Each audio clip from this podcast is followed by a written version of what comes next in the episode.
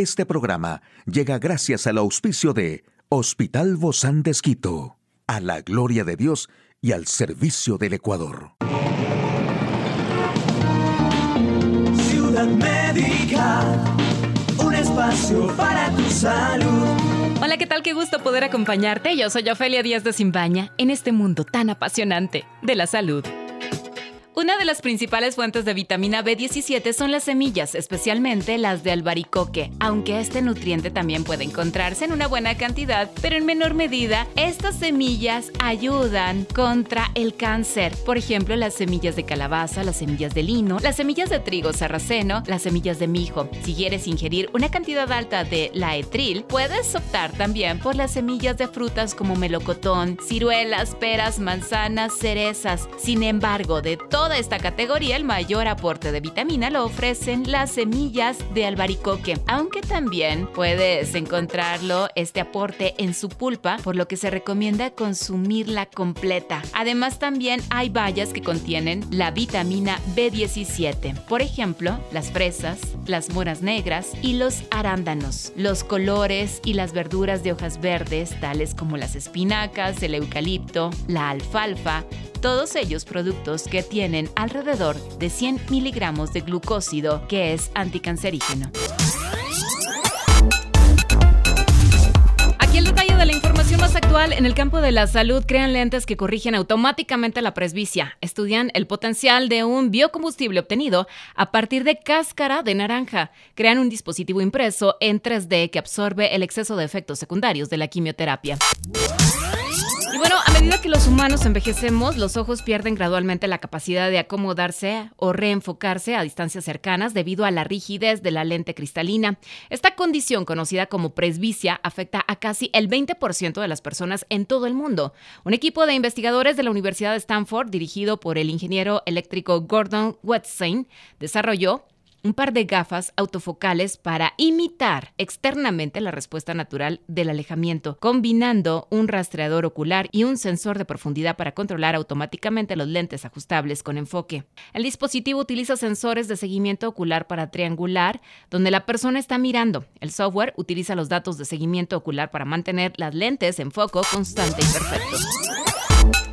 Y bueno, también actualmente existe una preocupante necesidad de buscar alternativas sostenibles para sustituir los combustibles fósiles, especialmente en el sector transporte cuya dependencia de estos combustibles no renovables es superior al 97% en la Unión Europea. Un equipo de investigadores de la Universidad Politécnica de Madrid y de la Universidad de Castilla, La Mancha, ha utilizado residuos de la industria fructícola para extraer aceite de naranja y analizar su potencial como combustible para bioreactores. El aceite de naranja, principalmente constituido por D-limoneno, se podría emplear como biocombustible en aviación y en automoción por sus excelentes densidad y poder calorífico y propiedades de flujo en frío. Esto es el comportamiento del biocombustible a bajas temperaturas.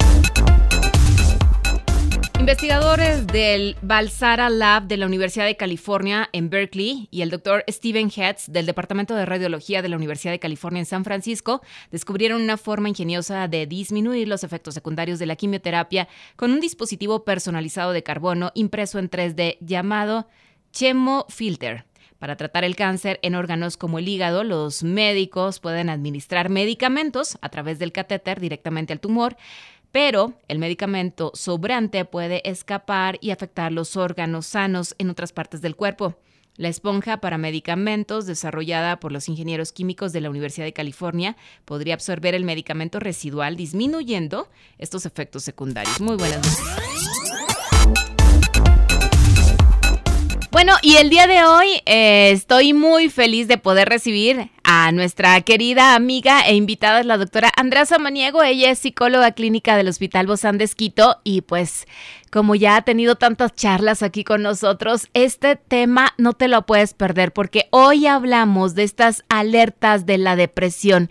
¿Qué cosas debemos evitar? Hola André, gracias por acompañarnos. Qué gusto saludarte. ¿Cómo estás, Dofe? Muchísimas gracias igual por la invitación.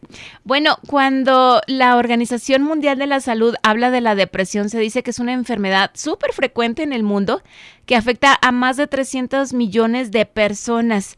a lo mejor tal vez en algún momento también nosotros hemos estado incluidos dentro de este grupo de personas que hemos sido afectados en algún momento de nuestra vida y hoy queremos ver estas alertas de la depresión. ¿Qué cosas no se deberían hacer en ese momento de la depresión, André? Sí, exactamente. Justamente como habíamos hablado en, anteriores ocasiones, eh, la depresión es un trastorno que obviamente implica una tristeza profunda, un decaimiento en nuestro estado de ánimo, pensamientos pesimistas. Entonces, si hay algunas sugerencias en función a lo que deberíamos evitar cuando tal vez conocemos o estamos eh, frente a un caso de depresión, ya sea de familiares, amigos o en lo personal, también ir tomando ciertas decisiones para evitar que esta depresión se pueda agravar. Entonces, un poquito para empezar a ir viendo como que estos tips en un trastorno depresivo es, por ejemplo, tal vez en este momento eh, evitar hacer cambios drásticos en nuestra vida. Obviamente nosotros sabemos que un cambio nos puede generar mayor angustia, preocupación, tensión, estrés, que tal vez en un entorno, en una situación en la cual estamos atravesando una depresión, no es lo más adecuado eh, generar estos cambios drásticos en nuestra vida. Entonces, tal vez un poco poner en pausa esas situaciones que podemos tenerlas pendiente para después tomar en cuenta que esto es importante y ponerlo tal vez el 100% en nuestra cabeza en esto. ¿Sí? También otra cosa súper, súper importante es evitar el alcohol, evitar el consumo de, de, sustancias psicotrópicas, ya que eso también podría incluso eh, generar una depresión mucho más profunda. Ya de por sí, por ejemplo, el alcohol es un depresor del sistema nervioso. Entonces, en un estado depresivo, tal vez darle más eh, este, este, esta sensación de, de, deprimir el sistema nervioso no es lo más adecuado. Y a veces se cree que es la salida también, ¿verdad? Muchas veces se piensa que, que, bueno, mejor estar un rato sin pensar en el problema y me desahogo y me desestreso. Se tiene un mal entendimiento de ese enfoque. Exactamente, a veces puede eh, tratar de compensar ciertas situaciones, cierto malestar emocional que tenemos cuando nosotros estamos bajo el efecto de ciertas sustancias, pero obviamente esto va repercutiendo mucho más del panorama general. De igual manera hay que tener súper claro que todo lo que es el alcohol, drogas, van eh, también a hacer una, una reacción totalmente adversa cuando estamos en un tratamiento farmacológico para la depresión. Es más, no es recomendable y no se debería consumir estas sustancias cuando estamos en un tratamiento enfocado para la depresión, que ya utilizamos antidepresivos, farmacología que la maneja directamente el psiquiatra. Entonces es súper importante tomar en cuenta esto. ¿Sí? Eh, también es súper, súper importante un poco para las personas que estamos alrededor, no minimizar eh, tal vez lo que está sufriendo esa persona, eh, tener esta carencia de empatía, no reconocer tal vez todas esas emociones, todos esos pensamientos que está atravesando una persona que se encuentra deprimida. Ahora, André, ahí yo tengo una pregunta. ¿Cómo, cómo logras inclusive para, para nosotros mismos o para la persona que está sufriendo la depresión, no minimizar su problema y saber que tiene un problema, pero que también va a haber una solución. Exacto. A veces, muchas veces en, en, episodios o en situaciones en las cuales alguien está atravesando depresión, culpabilizamos mucho. Tal vez el que yo no puedo salir o por qué me siento de esta manera, por qué no me puedo sentir bien. Entonces, un poquito también intentar eliminar esa culpa, ya que no es culpa de nadie la depresión. Sí pueden haber factores externos que puedan agravar esta situación, pero a veces es un tema, como hablábamos antes, de eh, neuroquímicos, neurotransmisores que tal vez no están regulados de una manera adecuada, que obviamente nos genera el tema de la depresión. Entonces, en lo personal y también como familiar o amigo que está en conocimiento de alguien que está sufriendo depresión, es importante validar esas emociones, validar esos pensamientos, tal vez no hacer pensar a esta persona que está haciéndolo mal, eh, que no está esforzándose tal vez un poco para salir de esta situación, porque en verdad es difícil. ¿Sí? Es una situación bastante complicada que no, a veces no es por falta de voluntad, simplemente el cuerpo no logra realizar esos ajustes y esos cambios un poco para enfocarnos en salir de la depresión. Entonces, podemos ser bastante empáticos. La empatía es de esta situación un poco de ponerse en la posición de la otra persona, intentar tal vez sentir, tal vez generar esta relación mucho más cercana en función de lo que le está pasando. Y obviamente, si es que tenemos esta empatía, vamos a evitar el invalidar lo que puede estar pensando y sintiendo. A veces decimos, es una simple tristeza o mm. está triste. Pero no es una simple tristeza, ya es un trastorno del estado de ánimo que es importante tomar en cuenta y prestarle la atención necesaria. A veces alimentamos constantemente esta, esta tristeza o este dolor, entonces estamos detrás de eso y le damos y es como un círculo que no se rompe, ¿no? Que se alimenta, que con una actitud a lo mejor sobreprotectora de nosotros mismos o de otras personas como fomenta la autocompasión. Exactamente, esto es súper importante lo que acabas de mencionar, eh, Ofe, porque el tema de... Eh, yo darle haciendo las cosas a la mm. persona que está deprimida, obviamente mandamos también un mensaje invalidante en función de que tú no puedes hacerlo. Más o menos es como con los niños chiquitos. Cuando estamos totalmente y sobreprotegiéndolos todo el tiempo, estamos mandando este mensaje de yo te estoy haciendo porque tú no lo puedes hacer. Entonces, obviamente vamos a reforzar la creencia de esta persona que en su proceso de depresión ya la tiene de que yo no puedo hacer nada. Las personas tienen que darme haciendo estas cosas o las situaciones o tomar decisiones o hacer ciertas cosas puntuales porque yo no puedo. ¿Qué se recomienda? Nuevamente en este círculo. ¿Qué se recomienda entonces ahí, André? Que les dejemos hacer las cosas aunque se equivoquen, aunque fallen, aunque uno vea que no van por la dirección correcta? Exactamente, sí es importante tal vez esta guía, tal vez eh, dar este punto, esta perspectiva desde una persona externa, desde esta tercera persona, pero obviamente enfocando en que sí, tú puedes hacerlo.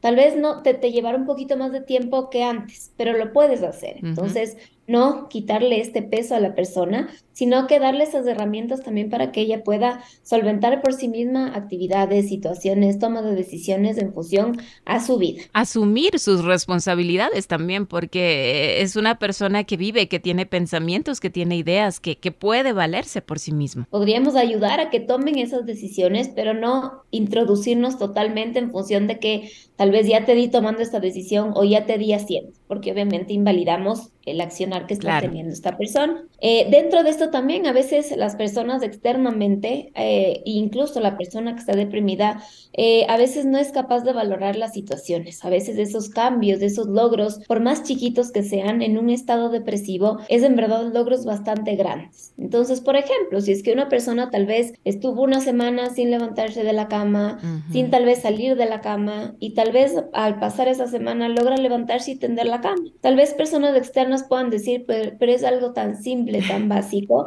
pero para una persona deprimida es un reto súper grande. Entonces sí tenemos que valorar todas estas acciones que por más pequeñas que puedan parecer, eh, la persona le está costando muchísimo. Tenemos miedo de las reacciones de la persona que está sufriendo la depresión y solo hablamos como temas que no son tan trascendentales, temas muy superfluos, temas no profundos, que inclusive mm, no llegan a, a cambiar o hacer pensar a la persona. ¿Esto es correcto o tenemos o hasta qué momento sí se debe ya empezar a hablar estos temas más profundos. Sí, sí. Bueno, a veces un poco eh, personas externas, un poco intentamos evitar esta situación de nombrar el tema de la depresión. Pero si no la nombramos, si no la hablamos, obviamente no generamos este proceso de elaboración y de sanación que se tiene que hacer cuando una persona está deprimida. Entonces intentamos evitar el tema, tal vez no toparlo, pero obviamente esa situación está ahí. Entonces tal vez a una persona no le interese hablar de estos temas, tal vez un poco, eh, un poco banales, porque obviamente está atravesando una situación mucho más difícil. Pero después de esto, entonces, ¿cómo podemos eh, ser personas que apoyan de una manera práctica? Podríamos apoyar con estas personas y en una persona que incluso está deprimida en tomar decisiones acertadas en torno a lo que es una adecuada terapia. El tema de la depresión ya habíamos hablado antes, es un tema largo, no podemos pensar que en un mes, en dos meses podemos solucionar un tema de un trastorno depresivo que obviamente va eh, conjunto de la mano de la medicación. Entonces, como personas, como terceros, podemos apoyar en estas decisiones e igualmente a nivel individual y personal. Muchísimas gracias, querida Andrés Amaniego, nuestra doctora psicóloga clínica del Hospital Bozán de A usted, amigo y amiga, a seguirnos cuidando, por favor. Nos vemos pronto. Puedes escuchar de nuevo este programa en hcjb.org. Este programa llegó a usted gracias al gentil auspicio de Hospital Bozán de a la gloria de Dios y al servicio del Ecuador.